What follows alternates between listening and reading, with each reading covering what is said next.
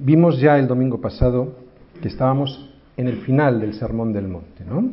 Y acabamos de leer los versículos que conforman este final del Sermón del Monte y descubrimos en estos versículos cuatro partes. Un principio y el desarrollo de este principio en tres secciones. ¿Cuál es el principio? Pues lo que vimos el domingo pasado, que hay que entrar por una puerta que es estrecha y seguir por un camino que es angosto. Este es el principio. Pero ahora el Señor nos lo va a desarrollar. Y consiste este desarrollo en lo siguiente. Percatarse de que por este camino angosto pueden aparecer lo que llama el Señor lobos. Y que los podemos desenmascarar poniéndolos a prueba al ver sus frutos. Y esto es lo que veremos hoy, ¿de acuerdo? El primer punto de este desarrollo. Hay un segundo punto que es, lo veremos en domingos posteriores, ver también que por este camino angosto podemos encontrar gente que podríamos ser nosotros mismos, atención, y gente que habla pero que no hace, gente que hace pero sin fe, ¿no? o sea, obras en la carne y no frutos del Espíritu, esa gente que dice Señor, Señor. Y luego hay un tercer punto en el desarrollo del principio. El principio, recordar, era entrar por la puerta estrecha y caminar por el camino angosto. Lo desarrolla y termina diciéndonos que uno de los caminos, de esos dos caminos, lleva a un final y otro a otro. Y que los dos finales son muy distintos y que los dos caminos son transitados por personas muy diferentes. Un camino, o las personas que van por un camino, fundan su vida sobre la roca y otros lo fundan sobre la arena. Muy bien, he hecho una pequeña explicación general para que tengamos eh, bien claro, y por eso hemos leído todos los versículos, para que tengamos bien claro en qué consiste lo que vamos a ver. Mirad, uno de los finales del camino es la vida eterna con Dios. Y el otro de los finales del camino es la vida eterna sin Dios. Vida eterna sin Dios significa muerte. Está hablando de muerte espiritual. O sea, es la separación eterna con Dios. No es que te mueras, sigues viviendo, porque es vida eterna, pero es la muerte porque no tienes a Dios en esa vida, con todo lo que ello implica. Los que no han entrado por la puerta estrecha, que es Cristo, no se imaginan este final, porque, como dijimos el domingo pasado, van mirando a los lados del camino, despistándose con todas las atracciones que tiene el camino ancho. ¿No? Eh, imagínate cómo será esto ¿no? para ellos cuando lleguen luego al final. Pero si ya en este mundo falta justicia, falta paz y falta gozo, eh, a pesar de que la misericordia de Dios está sobre este mundo, porque está sobre su iglesia y de alguna manera la iglesia transmite la bendición al resto del mundo, imagínate cómo será un mundo sin Dios. Si este mundo no hay justicia, no hay paz y no hay gozo, a pesar de que está la misericordia de Dios sobre nosotros, imagínate un mundo sin todo esto. Un mundo eterno en que la injusticia y la guerra y la angustia de no tener gozo sean la tónica general de nuestra existencia. La gente nos acusa de asustar, pero si no se asustan, ojalá se asustaran. De todas formas, yo no soy quien habla de esto, es Jesús. Lo dice por toda la escritura. Y fíjate, si te fijas en el versículo 19, ¿qué nos dice hoy el versículo 19? Todo árbol que no da buen fruto es cortado y echado en el fuego. ¿Sabes lo que pasa? Que estamos muy acostumbrados a leerlo y no nos hace efecto. Solo cuando hay un profeta que de repente lo suelta y lo dice, ya suena un poco diferente, ¿no? Pero míralo bien, todo árbol que no da fruto es cortado y echado en el fuego. Esto, esto no es poesía, esto es fuerte. ¿eh? Es Jesús quien lo dice, vuelvo a repetirlo. La gente piensa que Dios es bueno, ¿verdad? Y acierta. y piensa que es justo. Y acierta. Lo que pasa es que no entiende qué es amor y qué es justicia y se quedan ahí sin averiguar qué es el amor de Dios y qué es la justicia de Dios, ¿no? Se quedan con el Dios de su imaginación, el Dios que les gusta, el Dios subjetivo, el Dios que les interesa, ¿verdad? Está con un Dios a la medida. Sin embargo, nosotros les presentamos a un Dios objetivo, a un Dios que está fuera de nuestra imaginación, a alguien que nos dice cosas muy duras. Es Él quien pone la regla del, del juego, no nosotros. Dios es amor, sí. Pero eso no, es lo que, eso no significa lo que la mayoría del mundo se imagina. Lo que significa es que dio a su Hijo por nosotros. por nuestros pecados. No es amor para darnos lo que le dé la gana a la persona y esto ya no le gusta tanto a la gente. Por lo tanto, sí es amor. Pero también es justicia, ¿no? ¿Y qué implica justicia? Un juicio. ¿Y qué implica un juicio? Una sentencia. Y esto es lo que no nos gusta. Por eso la gente cuando dice que Dios es amor y le gusta y justicia le gusta, sí, pero se piensan que van a ser Eh, liberados, pero igual el juicio es de condenación.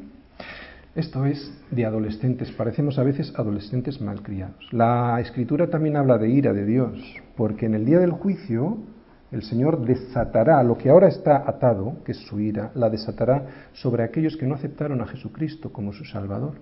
Y esto tampoco se suele decir. Te preguntarás, ¿por qué hablo de esto aquí ahora? Luego lo explico, pero tiene que ver con lo siguiente. Primero, los falsos profetas, con sus suaves palabras, nunca mencionan el juicio. Y segundo, el juicio está siempre presente en las palabras de Jesús. Y por lo tanto, también esta sección del Sermón del Monte está llena de juicio. El juicio es el tema central en esta sección del Sermón del Monte, porque concluye además explicándonos que los dos caminos terminan en dos sitios muy diferentes, y esto es juicio. Yo no sé cómo será la muerte eterna, pero con que solo sea parecida a esta vida, pero vivida eternamente ya es suficientemente cruel. Aún así la, la Biblia la describe bastante peor. Pablo nos dice cómo será el reino de los cielos, ¿os acordáis? El reino de los cielos nos dice Pablo que no será qué, ni comida ni bebida, que será qué, justicia, paz y. Muy bien, Romanos 14, 17. Por lo tanto, si esto es el reino de los cielos, ya te doy una idea de cómo puede ser el reino de los infiernos. ¿Sí o no? ¿Lo ponemos al revés? ¿Cómo podría ser el infierno? Pues imagínatelo, injusticia perpetua. Imagínate en tu vida constantemente siendo juzgado injustamente por otros hombres. Guerra. Siempre tu vida en una constante guerra y escapando. Y por lo tanto, sin gozo, con una angustia tremenda. Esto es, como yo veo, la vida sin Dios. Falsos profetas. Tiene todo mucho sentido lo que acabo de decir. ¿eh? Falsos profetas, ese es el título de hoy. Mateo 7, versículos del 15 al 20. Cuidado, nos dice el Señor, son lobos. ¿Cuál era el principio? Volvemos a repetirlo. El principio es lo que vimos el domingo pasado, versículos 13 y 14. Entrad por la puerta estrecha, porque ancha es la puerta y espacioso el camino que lleva a la perdición, y muchos son los que entran por ella. 14. Porque estrecha es la puerta y angosto el camino que lleva a la vida, y pocos son los que la hallan.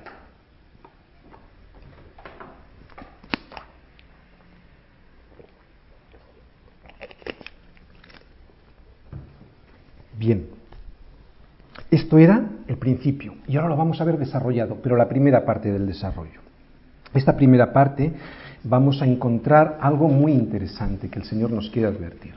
Ya hemos visto que todo esto está enmarcado en un tema fundamental para Jesús. ¿Cuál es el tema fundamental para Jesús? En todos estos versículos, el juicio, que al final va a haber un juicio. Y uno de los síntomas de los falsos profetas es que ellos no hablan de esto. Ya tenemos algo. ¿Eh? Les gusta decir palabras suaves hasta hacer desaparecer la cuestión del juicio, para tranquilizar a la gente. No pasa nada, te dicen, eso está superado. No hablan del infierno ni de Satanás, ni siquiera hablan de las consecuencias del pecado, porque no creen en el pecado. Fijaros los versículos que vamos a ver hoy. Mateo 7 del 15 al 20. Esto es lo que vamos a ver hoy. Guardaos de los falsos profetas que vienen a vosotros con vestidos de ovejas, pero por dentro son lobos rapaces. Por sus frutos los conoceréis. ¿Acaso se recogen uvas de los espinos o higos de los abrojos? Así todo buen árbol da buenos frutos, pero el árbol malo da frutos malos. No puede el buen árbol dar malos frutos, ni el árbol malo dar frutos buenos. Todo árbol que no da buen fruto es cortado y echado en el fuego. Así que, por sus frutos los conoceréis. Jesús nos advierte de tres cosas. Primero, de que existen, que no seas ingenuo, que existen. Eh, y es que somos muy olvidadizos. Jesús nos tiene que recordar siempre las cosas. Y yo se lo agradezco. Bien. Segundo, nos dice que son falsos.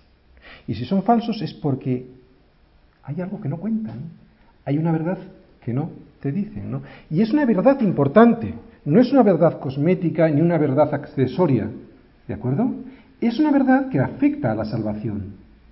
Y tercero que nos recuerda Jesús es que te cuides de ellos, precisamente porque te pueden llevar al abismo porque no te, no te cuentan esta verdad. Además nos anima el Señor a descubrirles, enseñándonos, que, enseñándonos a nosotros que a través de sus frutos podremos conocerles y desenmascararles. Es curioso que esta advertencia de que hay lobos venga después de la puerta estrecha y el camino angosto. ¿no? Y es probable porque, que sea esto porque ya incluso en la misma puerta ya encontramos lobos que nos dicen y nos animan a, no entrar. ¿verdad? Eh, siempre estuvieron estos lobos ahí y siempre estarán. ¿Te acuerdas? Los profetas, antes de la llegada de Jesús, había muchos falsos profetas antes de la llegada de Jesús. Y en la época de Jesús, Jesús no se cansaba de, acosarles, de decirles a estos falsos profetas que estaban engañando al pueblo. Y también aparecieron durante los años siguientes de la venida del Señor hasta el día de hoy. Son más peligrosos que los perros y los cerdos. ¿Por qué? Porque debido a su comportamiento agresivo, y descuidado el comportamiento de los perros y los cerdos son fácil distinguir. ¿vale? Pero el peligro de los lobos vienen, que vienen vestidos de oveja y eso es lo que nos puede desorientar. Por eso es más difícil encontrarles. Son menos agresivos, tienen unas palabras muy suaves hasta que les descubres. Es muy significativo que el Señor nos dice que lo que hay dentro es lo que importa. ¿Y qué es lo que hay dentro? Un lobo. ¿Y qué es lo que hay por fuera? una apariencia de piedad. ¿De acuerdo? Sin embargo, como decimos, por dentro son lobos porque su vida no se ha transformada, no hay una regeneración, no son nacidos de nuevo. Su naturaleza es depredadora. No hemos empezado la exposición. Esta exposición la vamos a distinguir en tres apartados. ¿eh? Esta exposición en tres apartados. La advertencia de que existen los lobos. La advertencia de cómo desenmascararlos, es muy importante, y la advertencia de cuál es su final. Empezamos. La advertencia de que existen viene el versículo 15 y dice,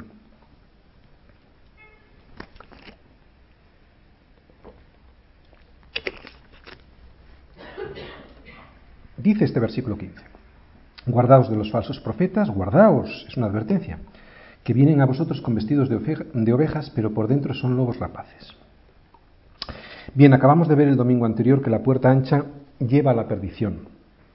Y decíamos que es curioso que esta advertencia venga justo después de explicarnos las puertas y de mandarnos de pasar, mandarnos pasar por la estrecha, ¿verdad? Así que seguramente estos falsos profetas eh, nunca te hablarán de estas dos puertas. Mira, ya tienes una forma de distinguirles, ni de sus finales. ¿De acuerdo? A Jesús siempre le vemos preocupado por esto. Por eso siempre lo predica y siempre lo repite. El Señor habla mucho de estos temas. Solo con repasar el Evangelio nos damos cuenta, y, o leyendo este Sermón del Monte, las veces que el Señor nos advierte de que hay un final y que tienes que vigilar ese final, ¿no? las veces que plantea el infierno. ¿Y dónde terminan estas personas que no le aceptan a Él como la puerta estrecha, que es Jesús, para pasar a través de Él por el camino angosto? Así que si Él siempre lo hace, y de verdad que siempre lo hace, lo pasa que no nos damos cuenta, ¿quién soy yo para no hacerlo, ¿verdad? Jesús lo repite tantas veces porque evidentemente es trascendental para nuestras vidas. Pablo, ¿os acordáis? También lo recuerda muchas veces, e incluso en Filipenses 3, versículo 1, dice, a mí no me es molesto escribiros las mismas cosas, y para vosotros es seguro. ¿Por qué Pablo dice esto? Porque Pablo era un buen maestro. Sabía que necesitamos que nos repitan las cosas.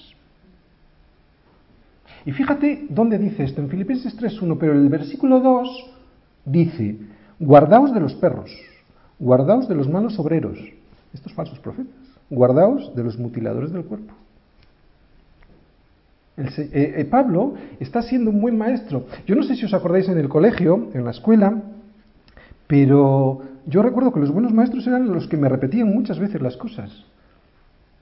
Por dos motivos. Primero, porque había gente que pensaba que sabía y no sabía y era muy bueno que el maestro se lo repitiera.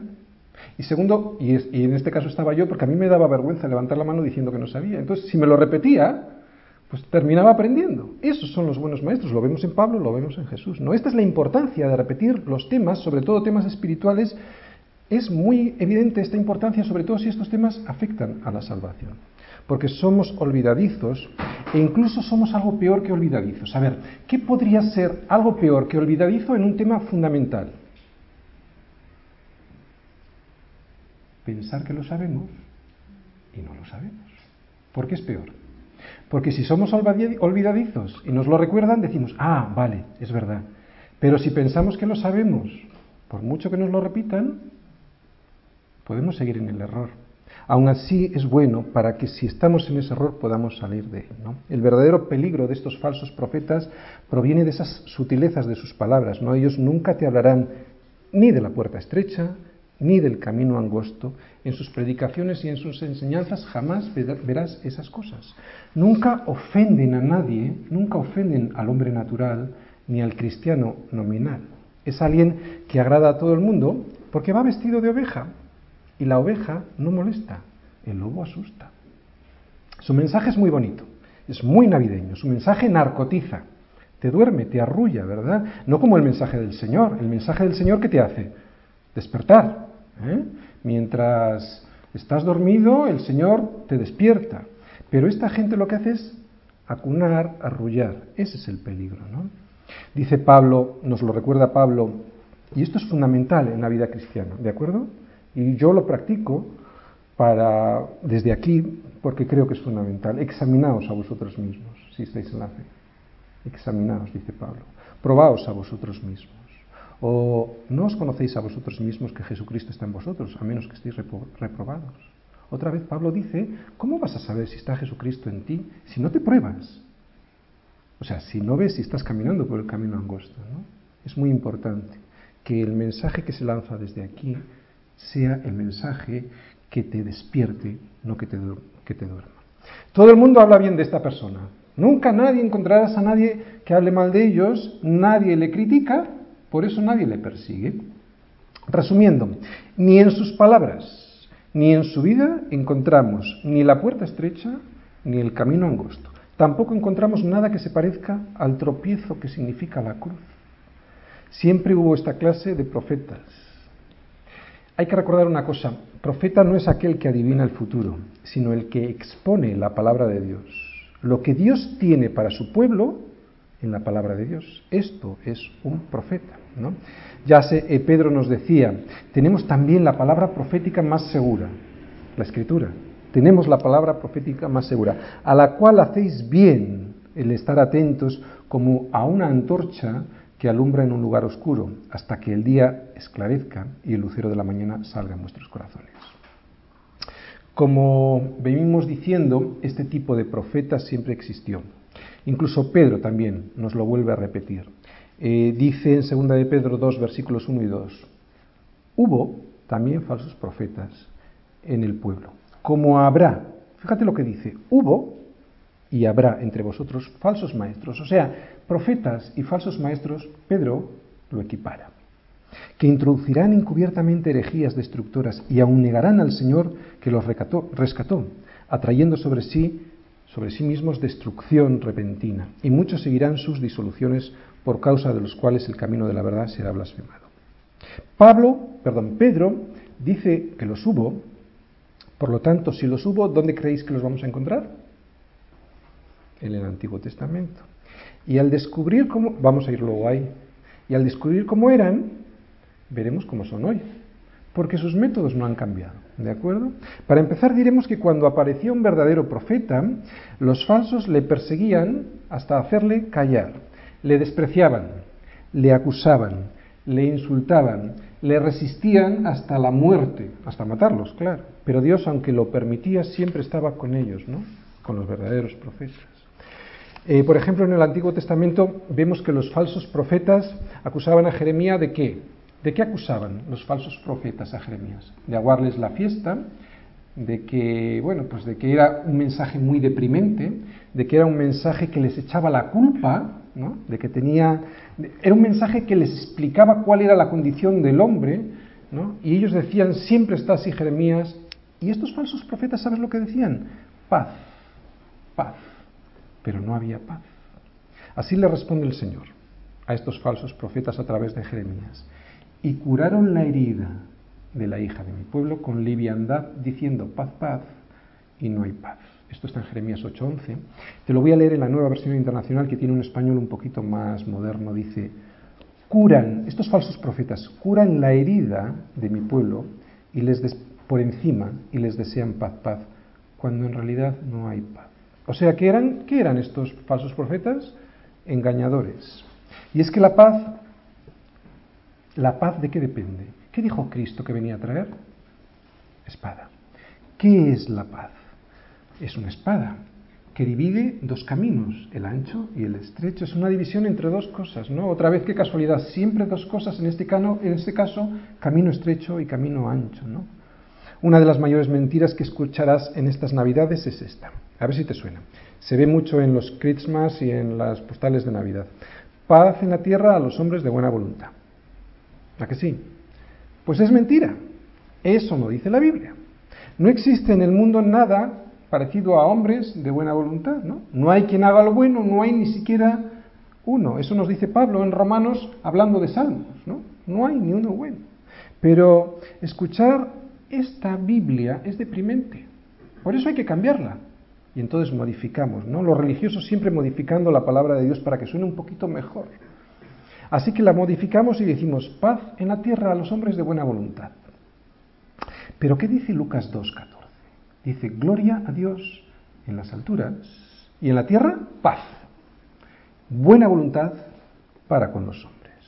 Y es que acababa de nacer Jesús y eso es lo que venía a traer. Buena voluntad de Dios, que sí que la tiene, a los hombres que no la tienen. Volvemos a Jeremías, ¿vale? Eh, escucha lo que decía Dios a Jeremías sobre los falsos profetas. Dice, le dice, le dice a Jeremías, los profetas profetizaron mentira y los sacerdotes dirigían por manos de ellos. Y mi pueblo así lo quiso. ¿Qué pues haréis cuando llegue el fin? ¿Qué hay de importante en este versículo de Jeremías 5:31? Y mi pueblo así lo quiso. Te lo, voy a, lo, voy a, volver a repetir, ¿de acuerdo? Porque tiene mucha importancia. Fíjate lo que le dice Dios a Jeremías sobre los falsos profetas y también sobre el pueblo, ¿de acuerdo? Dice Dios a Jeremías, los profetas profetizaron mentira, está en Jeremías 5:31, los profetas profetizaron mentira y los sacerdotes dirigían por manos de ellos, y mi pueblo así lo quiso. ¿Qué pues haréis cuando llegue el fin? Y mi pueblo así lo quiso. Así que nosotros tenemos algo que decir, ¿verdad? Sobre estos falsos profetas. Yo no quiero un falso profeta en mi iglesia, porque yo sé lo que va a pasar. ¿Qué haréis cuando llegue el fin? Como digo, yo no quiero esto, yo quiero que alguien me perturbe, yo quiero que alguien me haga sentir incómodo conmigo mismo si es que las cosas van mal, ¿no? Volvemos a repetir que un profeta no es alguien que predice el futuro, es alguien que interpreta la voluntad de Dios que está en, su, en la escritura para su pueblo. Eso es lo que es profetizar. La palabra profética más segura, como nos dice Pedro, ¿verdad? ¿Cuál es la escritura? Paz, paz. Muy tranquilizante, pero muy falso, como los, como los lobos que están vestidos de, de ovejas. Vamos otra vez a Jeremías, Jeremías 23, versículos del 16 al 18. Vamos a leer, ya veréis.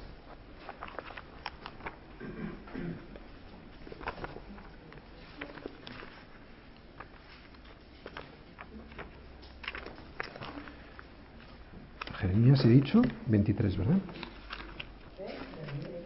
Sí, 23, versículos del, del, 16 en adelante. Yo voy a leer algunos versículos, fijaros.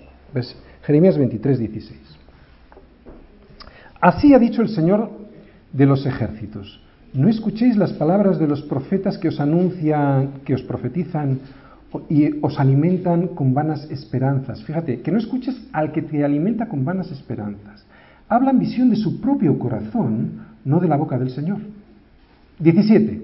Dicen atrevidamente a los que me irritan.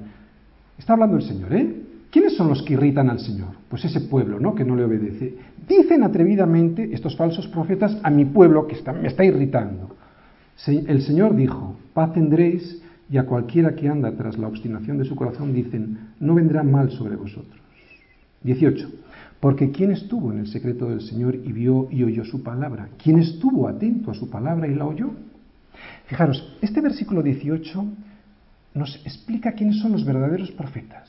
¿Quiénes son los verdaderos profetas? Pues los que Dios está diciendo que no está viendo, los que están en el secreto del Señor, los que ven y oyen sus palabras, los que están atentos a su palabra y la oyen. Estos son los verdaderos profetas, ¿de acuerdo? Fíjate en el versículo 28 y en adelante. El profeta que tuviere un sueño cuente el sueño y aquel quien fuere mi palabra cuente mi palabra verdadera. ¿Qué tiene que ver la paja con el trigo? dice el Señor.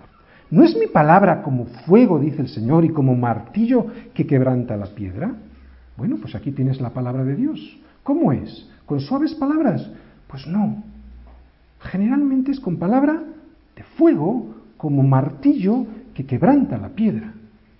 Por lo tanto, he aquí que yo estoy contra los profetas, dice el Señor, que hurtan mis palabras cada uno de su más cercano. Dice el Señor, he aquí que yo estoy contra los profetas que endulzan sus lenguas y dicen, Él ha dicho. He aquí, dice el Señor, yo estoy contra los que profetizan sueños mentirosos y los cuentan y hacen errar a mi pueblo con sus mentiras y con sus lisonjas. Y yo no los envié, ni les mandé, y ningún provecho hicieron a este pueblo, dice el Señor. Y yo no los mandé. Y yo no los mandé. Qué grave, ¿eh? Y yo no los mandé. O sea, que se metieron ellos. Mirad, una de las cosas que a mí más me aterra, que siempre más me ha aterrado, es haberme metido. Y siempre le pedí al Señor que me dijera, que me demostrara que el llamamiento había sido efectivo. Y al principio estaba frustrado, lo reconozco, porque no veía gran cantidad. Pero enseguida me he dado cuenta que no era una cuestión de cantidad. Cuando he visto a mi alrededor vidas transformadas, vidas que realmente están transformadas y no de mentirijillas, es cuando el Señor me ha tranquilizado y me ha dicho, a través de ti ha habido la palabra del Señor dada a su pueblo y esta palabra ha transformado vidas. Y no de mentiras. Estos falsos profetas les daban al pueblo un sentido falso de seguridad. Los arrullaban, como decíamos antes, durmiéndoles en sus pecados. Es muy difícil escuchar a un falso profeta hablar sobre la santidad que necesita tu vida, sobre la justicia de Dios, sobre su ira. Siempre hablan del amor. Nunca te, te confrontan con Jesús y con su palabra. Siempre está todo bien. No es todo tan malo. Todos sabemos que decir una verdad a medias, ¿qué es? Decir una verdad muy grande. Hablar solo de amor es ocultar una parte de la verdad. Y ocultar una parte de la verdad es decir una mentira. Y este es el peligro. Ese es su vestido de oveja, que te cuentan la parte o una parte de la verdad. Los falsos profetas tampoco te hablan de la cruz. ¿Qué es la cruz? Vivimos en países cristianos, ¿verdad? Y estamos acostumbrados a ver la cruz. Por lo tanto, no lo solemos ver como lo que es, como un instrumento de tortura y de muerte. Allí murió Cristo en mi lugar. Y allí me tocaría estar a mí si no hubiese sido por su amor. Ahora sí. Ahora toca hablar de amor, pero relacionado con su justicia. ¿Te das cuenta? Ahora puedo hablar de amor, pero cuando lo relaciono con lo que significa la justicia. Dios, debido al amor que tiene por mí, hizo justicia en él cuando le correspondía hacerla sobre mí. Ahora puedo hablar de amor, pero siempre unido a la justicia que es Cristo. Es tan grande su amor por mí que envió a morir a su único hijo, a morir, como decimos, en mi lugar. ¿Por qué? Por mi pecado, ¿verdad? Así que amor, pecado y cruz tienen mucha relación. Cualquier profeta que no hable del amor relacionándolo con la cruz y con tu pecado, está engañando. Esto es lo que, lo que oculta un falso profeta. Sin embargo, Jesús nos lo advierte en toda la Escritura, también en estos versículos como lo estamos viendo. ¿no? Estos pseudo profetas nos pueden llevar a la destrucción y esto es lo que nos avisa el Señor. Así que no hablar de estos temas es peligroso. Al falso profeta no le gusta hablar de pecado. Eh, en todo caso, habla de pecados de pecados individuales, algo que puede ser perdonado, que no somos perfectos, pero esto no es tan grave, te dice, pero nunca habla de la incapacidad del hombre para salvarse. En todo caso, incluso dicen que es posible que nosotros por nosotros mismos nos salvemos. ¿no? Nunca le oirás decir que el hombre está muerto en delitos y pecados, porque eso suena muy mal. No ve la necesidad de la salvación, por eso no habla de cruz, porque es tropezadero para él. Oye, y si alguien no habla de esto, ¿por qué crees que será? Evidentemente porque no cree en ello, ¿verdad? Es tan grave el asunto de la condición del hombre que alguien que cree en esto, en que nuestra condición es pecadora, no puede dejar de decirlo. Mucho menos alguien que está llamado a decirlo. Así que la conclusión que uno saca es que si no lo dicen es que nunca han sido llamados, se han metido. ¿De qué hablan entonces los falsos profetas? Pues mira, hablan de Jesús, de iglesia, de amor, de todas estas cosas que suenan bonito, ¿no? pero que no comprometen a cambiar nuestras vidas, que no denuncian lo destrozado que puede estar nuestra vida. ¿no? Es cómodo escucharles, pero nunca consiguen en su ministerio vidas transformadas, porque al no predicar la palabra, no hay poder en su mensaje. Predican de qué cosas? De psicología, de humanismo, etcétera. Se avergüenzan del Evangelio. Creen que está pasado de moda, que era de otra época, que es algo superado. La verdad es que no lo dicen, pero lo piensan. Pablo decía, ¿qué decía en Romanos 1.16? Porque no me avergüenzo del Evangelio, porque es poder de Dios. ¿Poder de los hombres? No, de Dios. ¿Qué es lo que tiene poder de Dios? El Evangelio. ¿Para qué? Para salvación. ¿A quién? ¿A, todos? A todos los que creen. ¿A todos los que creen qué? Que están en pecado. Y entonces puedes ver a Jesús. Por lo tanto, fíjate, fíjate, fíjate, fíjate. Si yo solo hablo de Jesús y no hablo de lo que hay en ti o en mí, verás a un Jesús que no salva, porque no sientes la necesidad de la salvación. Vuelvo a repetirte eh, Romanos 1.16. No me avergüenzo del Evangelio, porque es poder de Dios para salvación a todo aquel que cree. Es verdad, que cree en Jesús, pero que cree en Jesús para salvarle. ¿Para salvarle de qué? De la condición. ¿Cuál es mi condición? Pecador. Hablar del amor de Jesús no basta. Hay que hablar de la cruz y de lo que significa la cruz, que allí debía estar yo pagando, ¿no? Y no por capricho de Dios, sino por mi maldad. De esto debe hablar un verdadero profeta. Y claro, cuando se llega a este punto, un verdadero profeta debería hablar de qué? De arrepentimiento. De la necesidad de arrepentirse de lo que hemos hecho con Dios, ¿no? ¿Qué le hicimos a Dios? Que le abandonamos y además pidiéndole nuestra herencia. ¿Te acuerdas? Lucas 15 creo que es. La despilfarramos esa herencia por el camino ancho, ¿no? ¿Dónde gastábamos todo ese esas bendiciones que nos había dado Dios en las atracciones, en las diversiones del camino ancho que nos encontrábamos. Pero hubo un día que nos dimos cuenta de la barbaridad que suponía esto en nuestras vidas. Lucas 15 otra vez, lloramos y volvimos a casa del Padre pidiendo perdón, arrepentidos de la estupidez que significaba haber dejado la casa del Padre. Arrepentirse significa darse cuenta que uno es culpable delante de Dios y que esta culpabilidad merece un castigo. Lo importante del hijo pródigo que volvió no es que volvió porque se sentía que tenía hambre, sino que volvió arrepentido diciéndole que no se merecía ser hijo suyo, que le hiciera como cualquiera de sus como el último de sus jornaleros. Ay, pero aquí viene el amor del Padre. Ahora podemos hablar de amor, pero solo después de arrepentimiento. ¿Te das cuenta? Ahora podemos hablar de amor, ahora sí podemos hablar de amor. ¿Y cómo era el amor del Padre que vimos en Lucas 15? Que nos abraza a pesar de que venimos oliendo a cerdo. El Padre no abraza a nadie que no es su Hijo. Arrepentirse significa que me doy cuenta de que el pecado está en mí y que no es un cuento chino, por eso anhelo librarme de eso. Y entonces le doy la espalda al pecado y tomo mi cruz cada mañana e intento seguir a Cristo. Puedo caer en él, en el pecado, pero no vivo en él. Puede que los demás se rían de que llevo una cruz a cuestas, pero a mí me da igual. Mi Cristo me ayuda, me da libertad y me da vida. Esto es arrepentimiento y esto es de lo que no hablan los falsos profetas. Ellos te dirán que estás loco y tú les dirás que sí, que estás loco por Jesús. Ellos te dirán que es suficiente con hacerse cristiano y tú les dirás que no, que eso te lleva al abismo, que eso es curar por encima la herida y desear paz, paz, cuando en realidad tu vida está destrozada y no hay paz.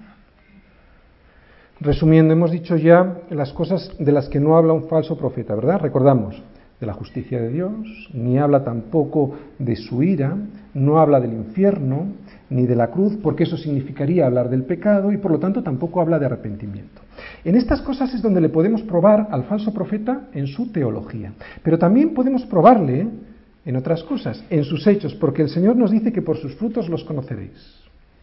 La advertencia de cómo desenmascararlos. Vamos a ver ahora. Eso está en los versículos 16, 17 y 18.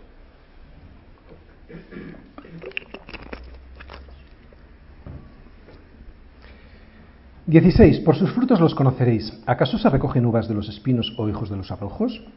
Así todo buen árbol da eh, buenos frutos, pero el árbol malo da frutos malos. No puede el buen árbol dar malos frutos, ni el árbol malo dar frutos buenos. Mira, el Señor nos enseña cómo desenmascarar a estos falsos profetas. ¿Cómo? Pues te dice que además de su doctrina, que excluye la puerta estrecha y el camino angosto, tiene frutos malos. Muy importante. No se refiere a árboles que no dan fruto. Estos árboles podridos no son de los que está hablando aquí. Estos falsos profetas dan frutos. El fruto, perdón, el árbol que está muerto, que está podrido, ese no da fruto. Esos serían los perros y los cerdos. Esos son los que están fuera de la iglesia. ¿Recordáis que estamos hablando a la gente de la iglesia? Esos no dan fruto, simplemente no dan fruto, están muertos en delitos y pecados. Está hablando de otros, está hablando de otros, está hablando a su iglesia y sobre su iglesia, aunque ellos no sean su iglesia. Como decimos, los árboles muertos no dan fruto. Por eso es fácil detectarlos. Si tú ves un árbol que no da fruto, lo detectas fácilmente, ¿no? Lo mismo que detectamos fácilmente a los perros y los cerdos. Lo difícil es detectar a estos falsos profetas porque por fuera dan la apariencia de ser un árbol sano y tienen frutos hermosos. Dan unas manzanas muy brillantes. ¿Cuáles son estas manzanas? Piensa un poco. Psicología, humanismo cristiano, doctrina de hombre en vez de evangelio, ¿no? El fruto, sin embargo, sabe mal, aunque su apariencia es saludable.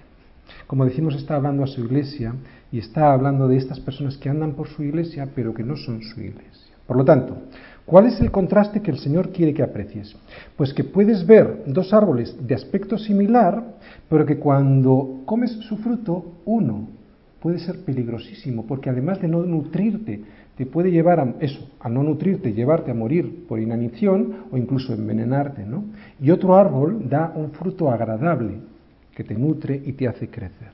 Si eres cristiano de verdad, tu esencia será la de Cristo mismo viviendo en ti y el fruto sabrá bien.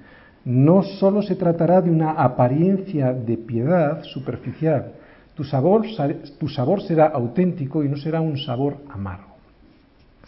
Esta forma de vivir, que se parece mucho al cristianismo auténtico, que es la de los falsos profetas, es peligrosa, es lo más peligroso que nos podemos encontrar en nuestra vida. Por eso el Señor nos advierte.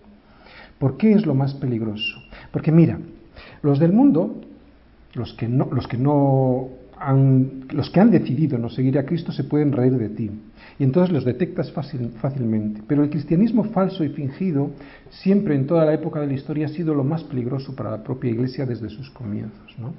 El problema de la iglesia, chicos, no está fuera de la iglesia. El problema de la iglesia está dentro de la iglesia. Y eso es lo que nos está diciendo el Señor en estos versículos, ¿no? Es lo que hoy hemos visto. Cuando hablamos de fruto, hablamos de frutos de justicia, nunca jamás hablamos de frutos como obras hechos en la carne. Estos frutos no se deben a nosotros como pámpanos, se deben a la vid verdadera que es Cristo. ¿Os dais cuenta? No, están, no son obras en la carne que uno hace y se puede jactar de ellas.